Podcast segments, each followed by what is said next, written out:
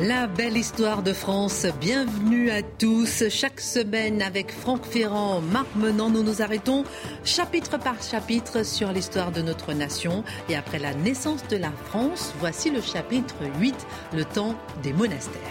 Alors, euh, ravi de vous retrouver, messieurs, le temps des monastères. On peut dire qu'on plonge en fait dans le nom de la rose, c'est ça, Franck? Oui, c'est l'atmosphère un peu, c'est vrai. Vous avez vu ce film et peut-être lu ce magnifique euh, roman. Le nom de la rose nous plonge au milieu des arcanes d'un grand monastère bénédictin, alors qu'il se trouve en l'occurrence dans les Alpes côté italien. Peu importe, nous allons vous faire euh, vivre, on va essayer de vous faire partager aujourd'hui cette espèce de, de, de, qualité de vie très particulière qui était celle des grands monastères d'Occident. Alors oui, justement, pourquoi appeler ce chapitre le temps des monastères? Mais parce que c'est le grand phénomène quand on arrive au-delà de l'an 1000.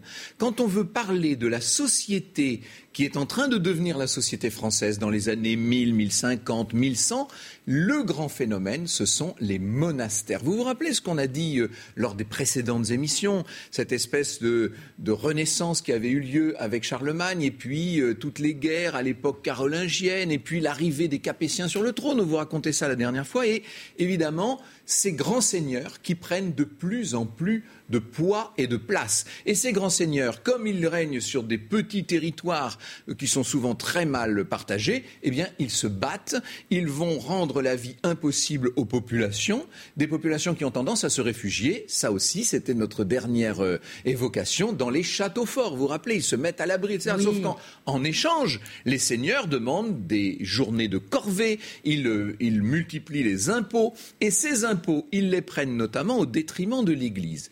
Et l'Église ne va pas voir tout ça d'un bon œil.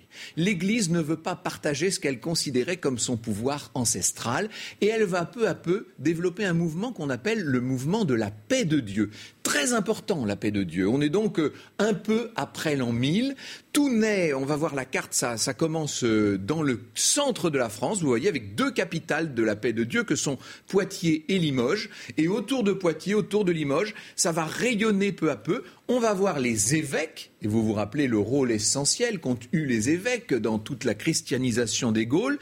On va voir les évêques, mais non seulement les évêques, mais aussi les abbés développer de grands, de, de, de, grands, de grands serments, on va demander aux seigneurs locaux de ne plus se faire la guerre. Donc c'est ça la paix de Dieu? C'est ça ce qu'on appelle la paix de Dieu. On veut de la paix, de la prospérité, de la stabilité, et l'Église veut récupérer ce qu'elle considère comme son bien. Je vous ai parlé des abbés. Ça, c'est tout à fait fondamental. On avait vu, je ne sais pas si pour ceux qui sont des fidèles de l'émission, on avait parlé à l'époque où je vous parlais de Saint-Hilaire-le-Grand, de Saint-Martin de Tours, etc. Vous vous rappelez On avait parlé euh, de ces tout premiers, des tout premiers monastères qui se créent, mais qui étaient tout petits à l'époque. Et puis il y a eu quelqu'un dont Marc va nous parler dans un instant, qui s'appelait Saint Benoît de Nursie, qui, dans les années 500-520, a développé une règle pour vivre dans ces monastères. Cette règle, elle se répand à partir du 7e siècle. De l'an 817, c'est-à-dire pas longtemps après la mort de Charlemagne, cette règle, elle devient cette règle qu'on appelle bénédictine, parce que Benoît, en latin, ça se dit benedictus. Cette règle bénédictine, elle devient la règle de tous les monastères d'Occident. Et on va voir certains monastères se développer dans des proportions folles. Et quand vous entendez règle, pardon, qu'est-ce qu'elle Alors, ce qu'on appelle la règle, c'est le code de vie des moines. À quelle heure on se lève, à quelle heure on se couche, quand est-ce qu'on travaille, quand est-ce qu'on prie, combien il y a de messes, etc. Tout ça, c'est la règle, c'est la façon, c'est la respiration des moines, en quelque sorte. Eh bien, ces moines, ils vont euh, créer des, fondations, des, des monastères. C'est ce qu'on appelle le grand mouvement du monachisme. C'est fondamental, ça. C'est toute l'histoire du début de ce millénaire. Et ce monachisme va trouver peut-être sa plus belle expression dans une abbaye qui est fondée, qui est une abbaye indépendante et qui est fondée en 910. Elle va ensuite se développer. Marc va nous raconter ça. C'est l'abbaye, bien sûr, de Cluny. Alors, justement, dans les années 900, les grands seigneurs dominent donc la société, comme vous l'expliquez. Vous avez bien suivi ce qu'il vous a dit. J'essaie, j'essaie, j'essaie de suivre, j'essaie de suivre. Donc, les grands seigneurs dominent une question d'argent, hein, j'ai compris aussi. Oui, bien hein. sûr, de fisc, bien sûr. Hein. bien compris ça. Euh, domine la société et l'un des plus importants des seigneurs, le duc Guillaume Ier d'Aquitaine, il décide de fonder un monastère en Bourgogne, le monastère de Cluny. Alors pour bien comprendre le personnage, euh, Christine, c'est presque un roi. il a tellement de terres, tellement de possessions, il ne rend de compte à personne. Le roi, bon, de temps en temps, éventuellement, on a quelques missives d'échanger, mais il n'a aucune influence sur les décisions que peuvent prendre des personnages aussi d'une envergure aussi invraisemblable que euh, le duc d'Aquitaine. Alors que se passe-t-il? C'est un homme à la fois il est très pieux, ne pas oublier aussi que depuis des siècles, on a infiltré dans les esprits la terreur, je dirais, de déplaire à Dieu. Et alors l'homme, bah, malheureusement, c'est un pécheur. Et même quand il veut se conformer aux lois édictées et qui sont les lois qui vous contraignent tous les jours, bah, les péchés, ils sont là, malheureusement. Et quand on a la richesse, on pêche sans doute plus que les autres. Ce qui fait que le duc d'Aquitaine, il se dit, si, lorsque le trépas va m'accueillir, je souhaite vraiment pouvoir être certain de gagner le ciel, il me faut avoir une action. Et pour ce faire, eh bien, créons une abbaye, créons un monastère. Alors, il connaît un, petit moine, oh, il est formidable, Bernon. Il a déjà redressé deux monastères rikiki et on a fait des lieux où on vient prier avec enthousiasme. Alors, il dit à Bernon, je vous offre une villa. Alors une villa, comme ça, on pourrait penser, de par notre vocabulaire d'aujourd'hui, que c'est une petite maison, que nini. La villa, ça rappelle la villa romaine et c'est un domaine énorme, des hectares et des hectares. Et il lui dit, en ce lieu, érigez un monastère. Il choisit pour l'accompagner douze moines et ensemble, eh bien les voilà. Alors, ils vont appliquer la règle de Saint Benoît. Je la développerai un peu plus tout à l'heure en vous détaillant la journée d'un moine. Mais ce qu'il faut savoir, c'est que Saint Benoît, non seulement il impose la rigueur, l'austérité, mais il pense que pouvoir être dans l'amplitude de la spiritualité, il faut aussi eh bien, avoir un travail manuel. Donc, le moine est contraint à la tâche. Et en l'occurrence, eh bien, construisons d'abord une petite église, un dortoir. À l'époque, comme les châteaux forts, on l'a évoqué la semaine dernière, c'est en bois. Et les voilà, bon, bah, ils montent cette affaire. Malheureusement, Bernon, il commence à être un peu vieux. Et au bout de 17 ans, le lieu est établi. On a quelques pèlerins déjà qui se manifestent de temps à autre. On les accueille mais ils cèdent la place. Viennent voir des reliques, hein, bien sûr. Voilà, mais pour le moment, il les a pas encore. Elles vont venir après ces reliques avec Odon, qui en 627 lui succède, car euh, malheureusement, bien voilà, il a rejoint le Seigneur. Alors pour lui, c'est sans doute heureusement, et pour ceux qui l'aimaient, c'est malheureusement. Alors donc, Odon, eh bien, il estime que déjà ce clunien, c'est un peu étroit. Alors il faut faire un cluny de, on arrase ce qui avait été mis en place, et de nouveau, on se lance, mais il fait venir d'autres moines et également des laïcs. Parce que quand on a de l'ambition, forcément, quelques-uns, et quand on n'est pas spécialisé, il nous faut des gens qui soient capables de sertir la pierre, ah, de mieux travailler. Donc, il a tout un personnel, mais on ne se côtoie pas. C'est-à-dire que, là encore, il y a un mot que l'on utilise souvent, enfin une expression, on dit droit au chapitre. Eh bien, en réalité. Droit au chapitre. Voilà. Et en l'occurrence, on n'a pas le droit de parler. C'est la règle du silence imposée par Benoît. En revanche, pour tout ce qui concerne la quotidienneté, savoir quelles sont les initiatives à prendre. On a un moment où on se réunit, c'est ce qu'on appelle le chapitre. Et là, chaque moine, de façon la plus concise possible, s'exprime. Donc, on se retrouve et on échange. Et parmi ceux-là, très rapidement, on va remarquer un garçon qui s'appelle Il Brando. Il nous vient d'Italie. Ce personnage, oh, il est d'une dévotion totale d'un enthousiasme dans la création de l'abbaye extraordinaire, retenez bien son nom, car il va jouer un rôle essentiel dans la vie de l'Église, car c'est le futur Grégoire VII. Et Grégoire VII, c'est celui qui va imposer, entre autres, pape. futur pape, et c'est lui qui va imposer le célibat aux prêtres, entre autres. Voilà, il ah faut de plus en plus de rigueur. Voilà. Et alors, ce qu'a dit Guillaume, il a dit il faut que ce lieu, ce soit un asile de prière. On développe, on développe, on aura tous les détails. Et comment vit-on dans cette, dans cette abbaye? Là encore, les pères vont se, suivre, vont se suivre. Quand je dis les pères, ce sont les abbés qui sont élus par les moines. Et on peut être, être élu très tôt, dès 20 ans. Et certains vont ainsi gouverner l'abbaye pendant 50, 60 ans. Donc vous imaginez la continuité. Et leurs décisions ne peuvent être contestées à moins qu'à un moment donné, il y ait une forme de folie et que la congrégation estime que celui qui est en place n'a plus la capacité à manifester son autorité. Mais sinon, c'est lui qui a tous les pouvoirs. On accueille. Bah, dans l'aristocratie, vous avez l'enfant qui est destiné à la chevalerie, celui qui est au clergé, mais là c'est le, clergé dans les églises, et puis il y a le moine. Dès l'âge de 5 ans, vous pouvez vous retrouver dans un monastère, mais vous avez un statut spécial, on appelle ça un oblat, c'est-à-dire que vous n'avez pas un engagement réel, vous êtes simplement à vivre comme un moine, mais en étant laïque. En revanche, à l'âge de 15 ans, vous faites votre entrée, là vous êtes novice et au bout d'un an, vous prononcez les vœux. Alors, comment s'organise la vie? Eh bien, n'oubliez pas, on est aux alentours de l'an 1000. Là, j'ai fait un peu, je ne vous cite pas tous les pères abbés qui sont là, mais le temps cheminant, néanmoins, le progrès, lui, reste statique. C'est-à-dire que pour s'éclairer, il n'y a toujours rien. Il n'y a pas de bougie. La bougie n'apparaîtra qu'au XIVe siècle. C'est-à-dire que la nuit, vous avez un office à 3 heures du matin, mais à 3 heures du matin, forcément, c'est l'obscurité la plus totale on vous lève, vous sortez de votre cellule. mais enfin. Oui, non mais, non mais. Doucement avec le micro. Quelle rigueur quand même. Non mais, c'est vrai, pourquoi cette rigueur ah bah Parce qu'il faut être dans une sorte de mortification. Il faut être rigne de. voilà, pour s'élever. Et tout à l'heure, quand j'évoquerai Saint-Bernard, mm.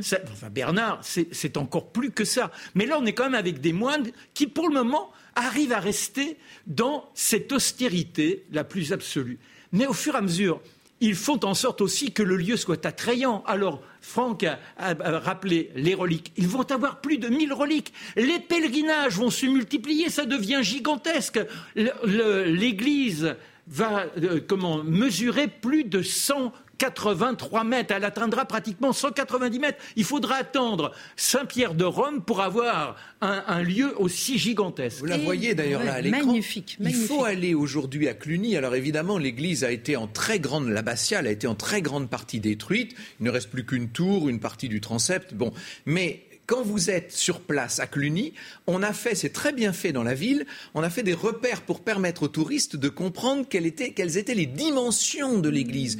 Et je vous assure que quand vous êtes au niveau du porche, c'est-à-dire entre les deux tours de l'ouest, là, sur la, sur la droite de votre écran, et que vous regardez le cœur, il est très, très, très loin. Vous imaginez que c'était une église absolument géante. Mais ça, c'est Cluny 3, hein, bien entendu. Voilà. C'est celle de Saint-Hugues. Hein. Et, et Cluny 3, l'hôtel, sera, je dirais, baptisé par un autre ancien moine qui, devient, qui est devenu pape lui aussi, c'est Urbain II, l'homme qui appelle à la croisade en 1095. Il appelle à la croisade à Clermont, il fait un détour à Cluny pour bénir les lieux. Et alors, donc, cette vie monacale, eh bien, à 4h30 du matin, L'été, on se lève. L'hiver, c'est un peu plus tard. Les matines. voilà, les matines. Après, on a l'aude et puis on a les vêpres. Et en plus, cinq autres messes.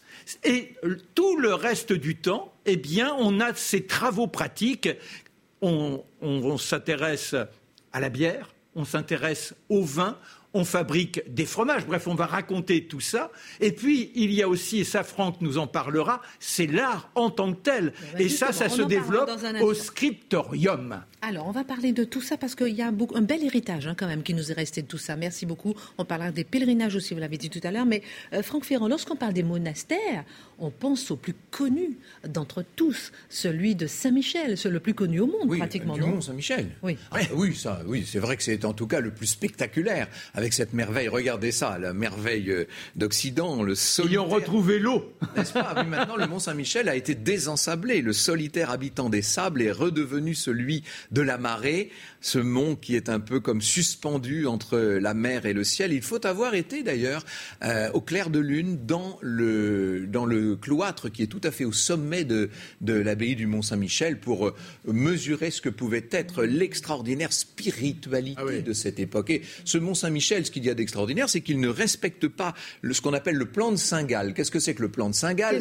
C'est un plan idéal qui a été fait pour une abbaye allemande. Je ne vais pas entrer dans tous les détails, mais qui nous montre ce que c'est qu'une abbaye bénédictine classique. Alors vous avez l'abbatiale avec son grand cloître, avec ses logis conventuels pour loger les moines, avec ses logis d'hôtes pour loger les, visiteurs, tout simplement, ses ateliers, etc. etc.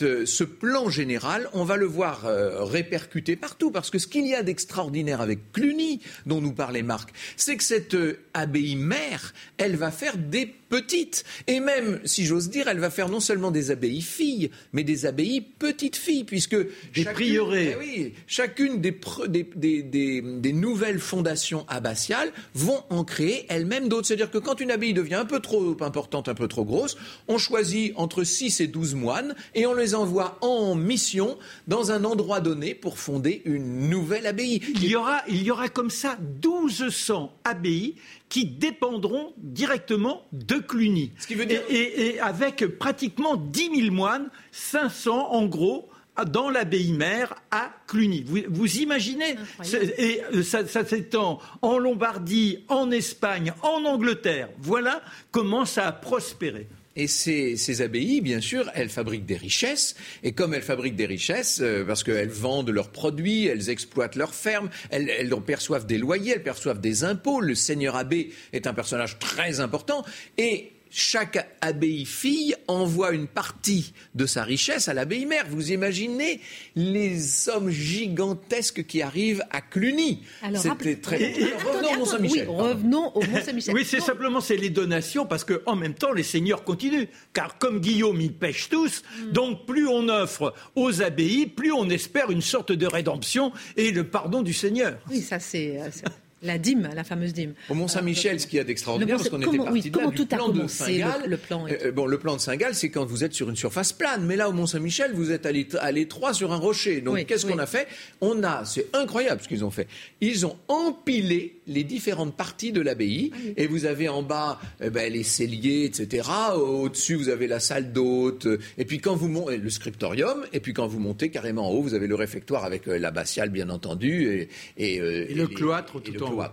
Eh bien, euh, cet empilement de, ce qui deviendra plus tard la merveille, hein, ce qu'on appelle la merveille, réserve une place de choix au scriptorium. Et ça, Marc a raison, c'est la pièce essentielle. Qu'est-ce que c'est que le scriptorium? C'est la pièce attenante généralement à la bibliothèque où l'on réserve les manuscrits, hein, tous les livres de l'abbaye. Et cette pièce attenante, dans cette pièce se trouvent des scribes, des copistes, si vous voulez. Alors il faut les imaginer assis à leur pupitre, vous savez. On voit très bien ça dans beaucoup debout aussi, hein, parce que certains travaillent debout, oui. Euh, ils ont des sous les pieds ce qu'on appelle des escabelles. Euh, ils ont des petits cornets pour l'encre. Ils ont des grattoirs. Ils ont des plumes pour écrire. Ils ont aussi avec eux souvent, bah tiens, on voit très bien cette illustration. Vous voyez exactement ce que je vous dis là. Et euh, on a alors là ce, ce, ce, copiste que vous voyez est un copiste laïque, mais c'est la même chose dans les ateliers d'écriture euh, euh, cléricaux, bien entendu. Hein. Et ce qu'il y a de fascinant, c'est que pour écrire, il faut un support, et le support, ce sont les fameux parchemins. Vous savez comment on fait un parchemin? On prend une peau, alors c'est soit de la peau de mouton, soit dans les très beaux parchemins, ce qu'on appelle les velins, on prend de la peau de veau, et cette peau, on va la tremper dans de la chaux pendant plusieurs jours, on va l'étirer, on va la gratter, on va la couper, ensuite on la pliera, si on la plie en 4, ça donnera le format in quarto, en 8, le format in octavo, etc.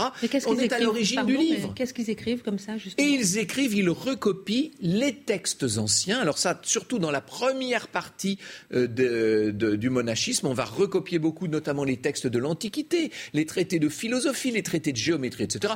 On recopie d'abord et avant tout la Bible, et plus mais, on avancera... mais, des auteurs aussi, Cicéron, Vide, etc. voilà, et plus on avancera dans le temps, plus on va euh, se concentrer sur les écritures saintes et il y aura ce qu'on appelle les palimpsestes. Qu'est-ce que c'est qu'un palimpseste? Eh bien, vous prenez un petit grattoir, vous grattez sur le parchemin et à la place des textes anciens de Cicéron, par exemple, vous écrivez euh, un évangéliaire euh, moderne. Ah oui. Et ça, c'est une catastrophe pour nous, c'est une catastrophe pour les, Pourquoi, pour les historiens. Parce qu'on a perdu la trace de l'ancien. Le- vous voyez, à force de gommer, qu'est-ce qu'il y avait avant? on a les Saintes Écritures, non bien sûr- et surtout, on a la lumière bleue. Ça, ça a été la grande invention des années 1950 et 60. Maintenant, les historiens et les paléographes disposent de- d'éclairages particulièrement puissants qui, en éclairant un palimpseste, vous permettent de voir ressortir l'écriture ancienne. Et c'est ainsi qu'on a pu retrouver certaines classes de manuscrits antiques. Alors, ce qu'il faut savoir aussi, c'est qu'ils ne font pas que copier. Ils sont aussi des auteurs, c'est-à-dire qu'il y a une manifestation d'écrivains. Ils racontent des vies de saints, ils racontent des vies de personnages. Et grâce à eux, on a pu ainsi butiner bien des informations sur ce, la manière de vivre de l'époque. Et sans les moines, on serait, je dirais, orphelin. Et on qu'on parlera appelle- de ça, hein, tout à l'heure, Oui, effectivement, leur c'est façon ce de qu'on vivre. appelle les, les notes marginales. C'est-à-dire que dans les marges de certains manuscrits, hein, c'est assez rare pour tout vous dire, mais c'est passionnant pour l'historien, dans les marges, certains moines qui commençaient peut-être à en avoir assez de copier comme ça pendant des heures et des heures et des heures tous les jours, écrivaient « J'ai faim, qu'est-ce qu'il fait froid dans ce Non. scriptorium, etc. Ah oui, et pour nous, c'est merveilleux parce qu'on a l'impression de les entendre parler, bien entendu. N'oublions pas, pardon, Oui. que le manuscrit, lorsqu'il est terminé, Oui. Pour les plus beaux d'entre eux, pas tous, mais pour les plus beaux d'entre eux, ils sont enluminés. Voilà. C'est-à-dire que le manuscrit passe du pupitre du copiste au pupitre du peintre, et à ce moment-là, euh, on va voir ces lettrines magnifiques euh, s'orner et s'adorner de, de matières précieuses, de rouge, de bleu, d'or, vous savez. Et c'est ça fait ces très très beaux manuscrits enluminés que vous pouvez voir, puisqu'on parle du Mont Saint-Michel, On les plus beaux manuscrits sont ceux du Mont Saint-Michel. Il faut aller Oui. les voir à Avranches, dans un très bel endroit, un musée qui s'appelle le Scriptorial d'Avranches. Et vous pouvez aussi voir certains de ces manuscrits exposés à la ville, à la municipalité, à la mairie d'Avranches. Magnifique. Alors, tout à l'heure, euh, vous parliez du- des pèlerinages. Euh, Aujourd'hui, tout le monde connaît le pèlerinage euh, de Saint-Jacques. Mais oui. Euh, justement, comment est-ce qu'il est né, ce pèlerin de Saint-Jacques. Voilà. Ah, ça, ça naît très tôt, c'est Ah toujours ben ça, le C'est la désir. question qu'on posera tout à l'heure. Voilà. Je vois Marc qui est déjà prêt à y répondre. Ah, Moi aussi, en fait, je croyais que c'était maintenant. Mais on en parle tout à l'heure. On va évoquer aussi, dans la seconde partie, l'art roman. euh, D'où il vient, euh, qu'est-ce qui nous, qu'est-ce qu'on va, qu'est-ce qui nous apportera. Franck sera brillant sur le sujet. Ah oui, on parlera de. Bernard, Saint Bernard. On parlera de l'héritage justement des moines. On parle de tout ça dans un instant. À tout de suite. La belle histoire de France continue avec Franck Ferrand, Marc Menant, chapitre 8, le temps des monastères. Et tout à l'heure, je posais la question des pèlerinages. Comment les pèlerinages ont commencé? Alors, Marc Menant, on a commencé à répondre avec le pèlerinage de. Ah de bah faut pas, faut pas me titiller. hein. C'est parti. On appuie sur le bouton. Non, mais on n'a pas envie de s'arrêter, c'est bon. On n'a pas envie de s'arrêter. Alors, le plus important, c'est quand même celui de Saint-Jacques. Oui, bien sûr, bah parce Vous que. l'avez déjà fait, vous? Alors euh, non, je suis allé à Saint-Jacques, mais j'ai pas fait le Et long cheminement. Non, j'ai pas fait, j'ai pas marché, euh, mais je- je- évidemment, je suis allé à Compostelle Voilà, voir euh, ce qu'on appelait autrefois le tombeau. On, a- on dit maintenant le sanctuaire de Jacques On le voit les chemins ici à l'image. Et c'est pour aller dans cet endroit de Galice qu'on prenait ces fameuses routes. Et c'est très intéressant ces chemins que vous voyez parce que sur les chemins, tout le long des chemins, vont être fondées de nouvelles abbayes. justement. Voilà, et des prieurés. C'est-à-dire que les Ah oui. moines, vous avez compris, non seulement ils créent leur propre pèlerinage, les pèlerinages, c'est quoi? Ce sont les reliques. Mhm. C'est-à-dire que là encore, on a du mal à imaginer aujourd'hui la mentalité du temps. Quand on fait un effort, est-ce qu'on y parvient véritablement? Sans doute point. Mais il n'en reste pas moins que on peut être saisi de se dire, on est, tout de suite, on est baptisé. Tout de suite, on est en relation. On n'est pas, en, en l'occurrence, français, on est chrétien. Et ça, ça va vous accompagner toute votre existence, c'est-à-dire la prière, C'était plus les fort messes. qu'être français à l'époque. Ah bah mais vous étiez chrétien. Le baptême, l'enfant d'abord parce qu'il risquait malheureusement d'être fauché très tôt, alors il fallait qu'il y ait la protection du Seigneur. Après vous vous mariez, eh bien vous vous mariez, c'est avec l'accompagnement du curé, donc le lien patronné par le divin, et puis les obsèques, même chose. Donc on ne peut pas se séparer du Seigneur, on ne peut pas se séparer du ciel. Et quel est le plus fort pour arriver à être en connivence avec euh, ce- cet au-delà qui nous domine, qui nous toise presque? Eh bien, c'est d'entrer en relation avec ceux qui sont considérés comme des saints. C'est-à-dire qu'il y a une sorte d'émaniation, une sorte d'irradiation qui vous touche en étant proche d'eux. Approcher les reliques. Voilà, et approcher les reliques, ce sont les miracles. Et par conséquent, dans la mortification, on est prêt à faire des kilomètres, des kilomètres et des kilomètres souffrir pour être digne de cet instant que l'on partage en communion avec le Saint sur le lieu des reliques. Et là, c'est plus que saint, hein, puisque c'est carrément un des apôtres de Jésus. Voilà. C'est Jacques en personne, comme euh, quand vous allez à Rome, c'est sur le tombeau de Saint Pierre, vous imaginez. Bon, ben là, c'est pareil, on va sur le tombeau de Saint Jacques. Euh, il y a un troisième euh, grand lieu saint, en tout cas à partir du milieu du XIVe siècle. Ça, ça nous entraîne un peu plus loin. C'est évidemment Jérusalem. Jérusalem et Rome sont les deux grands lieux de pèlerinage. Et puis, bien sûr, on va ajouter donc au milieu du XIVe siècle Saint Jacques. Et ces chemins de Saint-Jacques drainent des pèlerins, des milliers de pèlerins. Ça va. Alors vous savez, ces pèlerins qui se promènent avec leurs petites euh, coquilles de, Saint-Jacques, avec leurs grands bâtons, etc. Et ils ont, ils ont un carnet. Voilà. Quand vous allez d'un poste à l'autre, il faut bien montrer que vous avez cheminé, que vous avez été digne de l'instant de la rencontre. Vous savez, tout à l'heure, je, je vais pas euh, comment évoquer euh, Saint Bernard. Saint Bernard, il parle, c'est un oxymore, de la sobre ivresse, c'est-à-dire un moment comme une extase. Vous n'êtes plus de ce monde, vous êtes dans un ailleurs. Et pour certains, quand vous avez véritablement, voilà, voilà, et, voilà, et quand vous marchez comme ça, mm. il y a une sorte d'abrutissement qui vous place en dehors de la quotidienneté. Il jeûnait aussi ou pas? Alors, pour certains, il jeûne là encore. C'est un chemin de, de martyr, si on le souhaite, pour aller dans le, plus, voilà, pour, aller au plus loin dans, dans, ce désir de purification de sa chair. Il y a euh, dans cette, euh, dans cette époque une dimension sociale qui demeure euh, permanente. Hein. Il faut bien être conscient que dans les grands monastères dont nous parlons, à Cluny, c'est tout particulièrement vrai, mais c'est vrai dans tous ces monastères, il y en a partout de ces monastères. Mm-hmm c'est réservé quand même à une certaine élite. On ne devient pas moine comme ça. Il y a quelques moines qui sont euh, issus du peuple, très rares. Il y a toujours dans des circonstances particulières. L'immense majorité d'entre eux sont des, gens des jeunes gens de bonne famille qui ont fait vœu de noviciat. Non, non j'ai levé le doigt. C'est pour, rappeler, Monsieur Ferrand, c'est pour rappeler la semaine dernière, on évoquait Gerbert d'Aurillac, le futur pape Sylvestre II, qui est parti petit pâtre. Mais comme je disais tout à l'heure, c'est une exception. Sinon, ce sont les fils de bonne famille. Et dernier mot, pardon, ceux qui faisaient les pèlerinages, c'était tout le monde. Alors pour les pèlerinages, oui, mais là je reviens au monastère parce que c'est quand même notre Après, j'ai une autre question sur aujourd'hui. Et euh, ce, les pèlerinages dans aussi, ces, en même dans ces monastères, euh, il faut euh, il faut bien imaginer qu'il y a beaucoup de gens qui travaillent, ce qu'on appelle les moines convers, et eux sont souvent d'une extraction plus plus modeste. Et donc ces moines convers passent moins de temps à la prière et plus de temps au travail. Et ils sont en quelque sorte la force vive et les bras d'un monastère. Bon, Franck Ferrand, moi j'ai envie de vous entendre sur cette période du 9e au 11e siècle, où on voit l'émergence d'un style architectural, décoratif, pictural, l'art roman. Eh oui, ce qu'on appelle l'art roman. Alors, c'est que ce mot art roman, il est assez récent en fait. Hein. Ce mot, il naît au début du 19e siècle seulement, et ce sont deux très grands auteurs français qui vont le populariser. Bien sûr, Prosper Mérimée, qui sera le premier, enfin le deuxième, si on veut être très précis, des inspecteurs généraux des monuments historiques en France. Et puis Victor Hugo. Victor Hugo va parler de l'art roman pour l'opposer à l'art gothique. Avant Hugo et Mérimée, on parlait globalement d'art gothique. Tout ce qui était médiéval, toutes ces espèces d'églises qu'on n'aimait plus du tout, c'était considéré comme de l'art, on disait, gothique.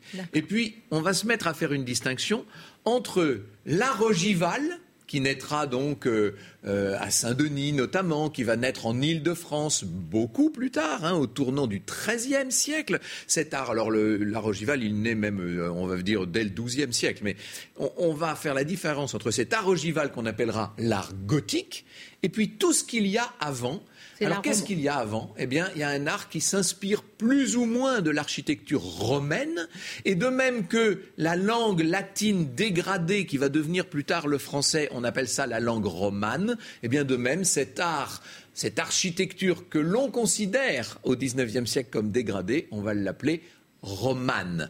Alors c'est essentiellement des arcs en plein cintre, c'est-à-dire des arcs bien ronds comme ça, vous savez, tout à fait, le, tout, le, tout, le, sommet de l'arc, c'est un, un demi-cercle, tout mhm. simplement.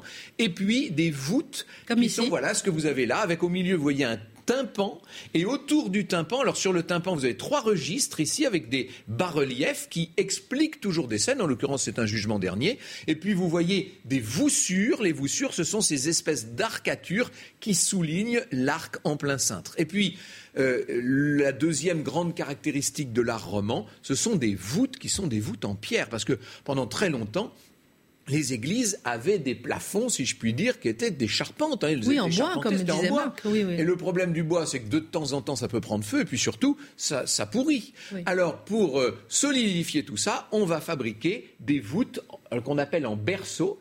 Eh ben, c'est comme si vous preniez un arc en plein cintre, mais vous mettez plein de petits arcs les uns derrière les autres, et ça vous fait une sorte de demi-cylindre, ce qu'on appelle une voûte en berceau. Par ailleurs, les, voûtes, on peut les avoir, on peut avoir euh, des voûtes qui sont perpendiculaires. Quand vous entrez dans une église, euh, vous avez des, au, par exemple, vous avez des, des voûtes qui sont perpendiculaires. Bon.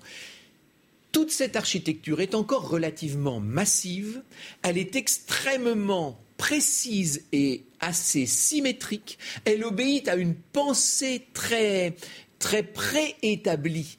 N'oubliez pas que nous sommes à l'époque de Saint Augustin et de sa cité de Dieu dont nous parlions la dernière fois. On est en plein augustinisme et l'augustinisme, c'est... Alors là, quand je dis ça, bien sûr, les mots que j'emploie paraissent très compliqués, mais vous allez voir, c'est très très simple. C'est ce qu'on appelle un néoplatonisme. C'est-à-dire que dans l'Antiquité, vous aviez les idées qui descendaient du ciel, des idées qui se réalisaient dans le monde, ça c'était Platon. Et puis vous avez l'expérience qui part de la matière et qui fabrique quelque chose qui s'élève, ça c'est Aristote. Eh bien, l'augustinisme, c'est un néoplatonisme, c'est-à-dire qu'on a une idée établie et cette idée, on l'a traduit dans la pierre, dans le verre, dans le bois, pour créer une église. C'est cet art roman, avec ses très belles absides, avec euh, ses voûtes en, berceau, avec ses arcs en plein cintre, avec ses petites verrières, puisqu'à l'époque, évidemment, il n'est pas question de percer beaucoup les murs, sinon l'architecture se serait effondrée. Et plus tard, pardon, mais plus tard, on a parlé de Gerbert d'Aurillac la dernière fois avec Marc, quand Gerbert s'en va en Espagne et qu'il nous rapporte un certain nombre des manuscrits de l'Antiquité, notamment la pensée d'Aristote, qui est passée par Averroès, peu importe, quand Gerbert nous ramène tout ça, et quand d'autres savants, il n'y a pas que Gerbert, quand Aristote vient à la mode, vous allez avoir un très grand penseur de l'Église catholique qui s'appelle Thomas d'Aquin, saint Thomas d'Aquin, qui lui va créer un nouvel, un néo-aristotélisme, ce qu'on appelle donc le thomisme, puisqu'il s'appelle saint Thomas d'Aquin, on va dire le thomisme. Et là, ça veut dire que il ne s'agit plus de traduire dans la pierre une idée sublime qui serait préconçue comme du temps de l'art roman. Il s'agit de partir de la pierre, de mettre des, euh, arcs les uns sur les autres, de coller des contreforts, d'ouvrir des verrières. On essaye, on tâtonne, on, on expérimente. C'est l'art ogival, c'est-à-dire qu'on n'a plus des beaux arcs bien ronds en plein cintre, on a des arcs brisés qui permettent de répartir les pressions, qui permettent d'aller plus haut, de faire des murs plus fins, d'ouvrir de grandes verrières. Ce sera l'art que nous appelons, nous, l'art gothique. On complexifie. C'est-à-dire que là. Pourquoi c'était important, ça, je veux dire, cet art euh, dans. Mais parce que c'est un art roman c'est en quelque sorte comme une Bible ouverte. Ah oui? Les chanoines, notamment. Euh, je, parle de chanoines parce qu'il y a un ordre qui s'appelle l'ordre régulier de Saint-Augustin, justement, dont les églises romanes sont tout particulièrement spectaculaires par les ornements qu'elles présentent. Et je pense notamment à une église que j'aime bien et que j'ai beaucoup étudiée quand j'étais adolescent, qui se trouve près de la Souterraine, dans la Creuse, et qui s'appelle euh, Bénévent-l'Abbaye.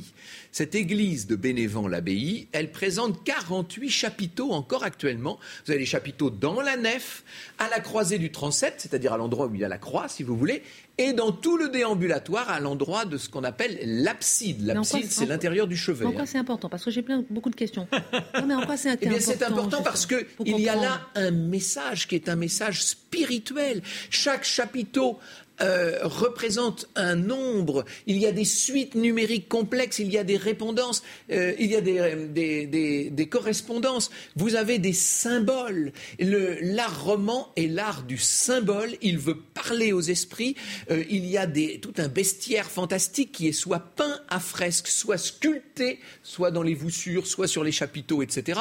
Regardez les chapiteaux de, Saint-Pierre de, de Chauvigny, par exemple, absolument extraordinaires, ou ceux de Saint-Benoît-sur-Loire, etc ou ceux de d'Aulnay-de-Saintonge. Tous ces chapiteaux, toutes ces sculptures, tout ce bestiaire, c'est un monde qui est destiné à parler aux fidèles. Alors, évidemment, il est très sophistiqué dans les églises abbatiales, qui sont les églises des abbayes. Il est peut-être un peu moins sophistiqué dans les églises de châteaux où les seigneurs ont installé des collèges de chanoines, on les appelle les collégiales. Il n'est plus sophistiqué du tout dans la petite église pour le peuple qu'on appelle la paroissiale. Cette église paroissiale, de temps en temps dans les grandes villes, elle peut devenir cathédrale quand elle est tout simplement le siège d'un évêché.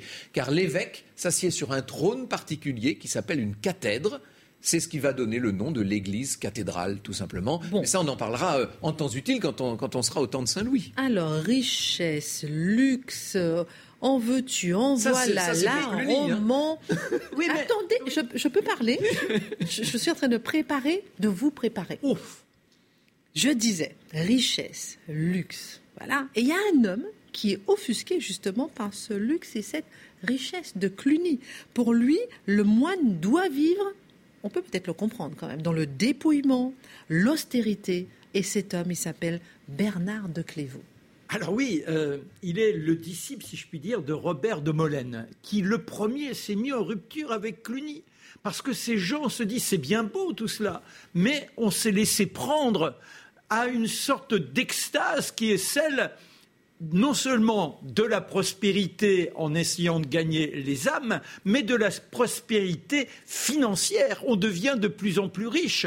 On en oublie les exigences. Et d'ailleurs, même dans notre pratique, nous moines, on est laxiste, on n'applique plus la règle, on s'accorde quelques bah, petites distractions. Et ça, eh bien, ce n'est plus possible. Il faut revenir à Dieu, il faut revenir à la pauvreté, il faut revenir à ce qui doit nous conduire dans cette réalisation de la foi dans ce qu'elle a de plus sublime. Je reprends donc cet oxymore de la sobre ivresse. Alors, donc, Robert de Molène a repéré ce Bernard. Bernard, au départ, il est fils de bonne famille, on est très très riche, il suit des études forcément en passant par une école monacale, mais il n'est pas du tout destiné à la prêtrise ni à être moine.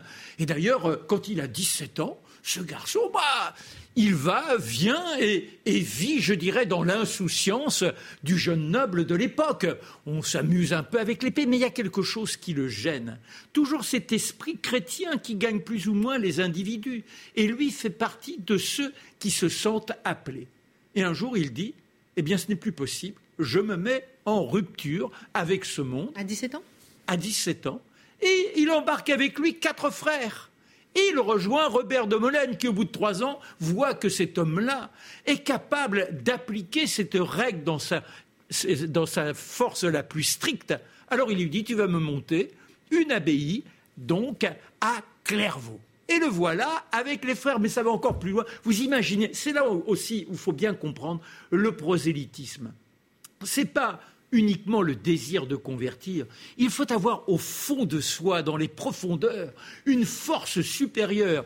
Ce garçon arrive à entraîner son père, son père qui est un noble établi, tous les frères, la sœur, tous se retrouvent dans les ordres moignons, dépourvus de tout. L'austérité, l'austérité, l'austérité. Mais lui, il va, encore plus loin. C'est-à-dire qu'il estime qu'il doit souffrir pour être digne du Seigneur. Alors ce sont les flagellations. mais comme les autres quand même, le pèlerinage, c'est ce que vous m'aviez dit, non? Ah oui, mais là, là c'est la flagellation. Vous prenez, ah vous voyez, voilà, oui, oui, oui, oui, oui. Et de la même manière, dans les tenues qu'il impose aux moines, vous avez des, des maillots qui sont euh, très rêches. Il faut qu'on sente une sorte de douleur permanente. Et les repas? Eh bien là, on revient à Saint-Benoît. Laurent serrer ma avec ma discipline. Voilà, exactement. La discipline. La discipline, au, départ, c'est ça la discipline. Et c'est dans une période après Pâques et jusqu'au mois de septembre, vous avez deux repas par jour. Mais ensuite, c'est un repas par jour. Voilà la véritable vie du moine. Il ne faut pas se laisser aller à quelques tentations. Et d'ailleurs, pour les plus pieux comme lui, quand un plat arrive et qu'il est appétissant, il le rejette. Va, tu es trop tentateur. Vous voyez, c'est-à-dire qu'il gâche tout. Et pour autant, c'est là le paradoxe, parce que dans ceux qui sont les, dans les abbayes où on doit faire plaisir aux autres, eh bien, vous fabriquez des fromages, vous fabriquez de la bière, vous fabriquez du vin. Mais ce qu'il faut savoir aussi, c'est qu'il y a les interdits. Par exemple, la viande rouge, pas question. On tolère quelques volailles, quelques euh, oiseaux qui peuvent passer par la table. Mais sinon, eh bien, euh, il n'y a pratiquement rien à offrir aux joies du palais. On enlève quasiment tout le plaisir, en fait. Ben voilà, il ne faut pas qu'il y ait de plaisir. Mais alors, au-delà de cette vie extrêmement qui est dans la meurtrissure, il cherche toujours à gagner les âmes. Et il devient un personnage de référence. Il va fabriquer des papes. Par deux fois, il y a un schisme qui a lieu, et Louis VI, qui est le roi de France, ne sait plus s'il doit choisir entre Innocent II ou, l'autre qui est son, son, concurrent. Lui dit c'est Innocent II, et on l'écoute. Une autre fois, même chose, on l'appellera.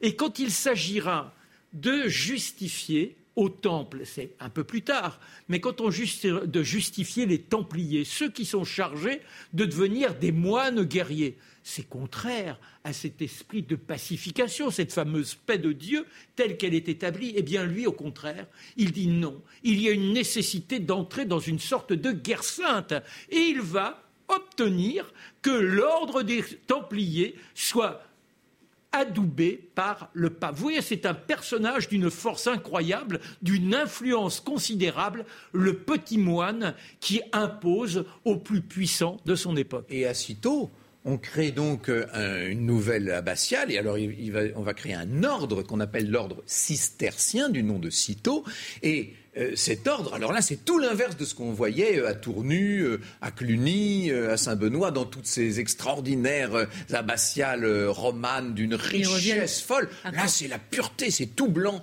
c'est tout pur, c'est d'une pureté glaçante et en même temps sublime, hein, d'une luminosité merveilleuse. Alors, messieurs. Et la tenue blanche, hein, le bénédictin, c'est la tenue blanche. Alors qu'à à, Cluny, c'était la tenue noire. Ah oui, très bien. Finalement, je me rends compte quand même que ces monastères, ils ont eu un rôle extrêmement important et qu'ils ont façonné la France. Ah on peut dire ça. Dans tout, dans l'alimentation, je sais pas, l'architecture, euh, Franck? Oui, c'est vrai que vous savez, c'est d'abord euh, les, monastères euh, dominent de grands territoires, ce dont nous parlait Marc tout à l'heure. C'est-à-dire que ce sont les moines qui souvent ont fait les, les haies dans les pays de bocage. Ce sont eux qui ont asséché les marais. Ce sont eux qui ont lancé l'exploitation forestière. Et le bois joue un rôle absolument extraordinaire dans l'économie des monastères. Euh, ce sont eux qui vont organiser le paysage et l'agriculture tels que nous les connaissons, avec l'élevage, avec les différentes cultures, etc. Et puis ils vont répandre la vigne partout où ils le peuvent. Et quand on arrive trop au nord et qu'il n'y a plus assez de soleil, ils vont répandre les champs de houblon pour faire de la bière. On fait du vin, comme disait Marc, on fait de la bière. Ben, c'est d'où la, la, légende des moines un peu ventripotents, vous savez, qui sont bons. Et puis on fait des Dans certaines abbayes, on se laisse aller quand même. Vous voyez, la règle de, Saint-Benoît n'est pas toujours appliquée. Ah oui, parce que vous avez des petites maisons, c'est-à-dire les lieux où vraiment il y a une autorité. Mais parfois, l'abbaye ou le prieuré, ils sont 10 ou 12. Alors par influence, bah dites donc, on fabrique le fromage, on pourrait peut-être le goûter, vous voyez Alors on se laisse aller et on devient un moine de dissidence. Et toute la gastronomie, euh, tout, en gros, une partie essentielle de ce qui fait notre culture, la culture française d'aujourd'hui, est né dans ces monastères des années, on va dire, entre 1000 et 1300, quoi, en gros, hein, la grande époque. C'était Raoul Glaber, qui était un, un chroniqueur du XIe siècle, qui disait, à propos de cette période d'efflorescence où l'on voit se construire, il faut imaginer, des échafaudages partout, on construit des églises, des églises, des paroissiales, des collégiales, des abbatiales, des cathédrales, il dit c'était comme si le monde lui-même s'était secoué et dépouillant sa vétusté, avait revêtu de toutes parts un blanc manteau d'église. Ce blanc manteau d'église, c'est en quelque sorte la signature de cette grande époque des monastères. Non, juste en deux mots. Parce que là, on parle des moines, des moines, mais il y a les nonnes. C'est-à-dire que vous avez les prieurés avec des nonnes, une mère, enfin, une abbesse. Et, donc les femmes se, conduisent de la même manière, mais forcément. ça vient toujours un petit peu plus tard. Oui, mais, mais ça n'est quand même. Déjà, voilà. Oui, bien sûr. Bon, la meilleure preuve, la sœur de Bernard. Formidable temps des monastères, messieurs. Une petite fiche de révision, ensuite on voit les livres. la fiche de révision d'abord, euh, si on est d'accord, les 11e et 12e siècles sont dominés par les grands monastères. La règle bénédictine euh, trouve son accomplissement à Cluny. Vous vous rappelez bénédictine de Bénédictus Benoît, en fait. Hein D'accord, voilà. Et euh, grâce aux copistes des monastères, la culture occidentale se transmet et se propage à l'époque romane. Et puis dernier point, euh, Saint Bernard de Clairvaux et quelques autres, euh, quelques autres fondent finalement l'ordre cistercien en réaction aux excès bénédictins. Et bientôt, vous allez voir naître ce qu'on appelle les ordres mendiants avec ces moines un peu plus itinérants. Ce ah seront les franciscains, les dominicains, etc. On en parlera plus tard en leur temps.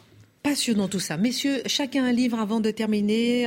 Marc Menant, écoutez, euh, je vais, faire très simple. Allez. C'est votre euh, livre de chevet obligatoirement, puisque vous l'avez ah, dit, le nom de la rose, Umberto Eco. Alors avec des pages qui sont parfois un peu compliquées, parce que c'est du latin, alors vous attendez pas une lecture facile, mais, mais c'est extrêmement brillant, et vous êtes dans une ambiance. On est bien dans les Ah oui, oui, vraiment, extraordinaire. Alors, et puis euh, Franck Ferrand. Alors j'ai choisi un livre euh, d'art et d'architecture d'un grand maître de l'histoire de l'art que j'aime par-dessus tout, qui était René Huyghe. René Huyghe avait le sens des, choses et des formes, et il a écrit notamment un ouvrage en deux tomes euh, chez Flammarion qui s'appelle Sens et destin de l'art, et le premier tome est consacré à l'art de la préhistoire jusqu'à l'art roman, justement. Merci euh, Franck Ferrand, merci Marc Menon, c'était exceptionnel ce temps des monastères. La semaine prochaine, chapitre 9, l'incroyable reine Aliénor d'Aquitaine. Ah, Excellente suite de programme. Restez avec nous sur CNews.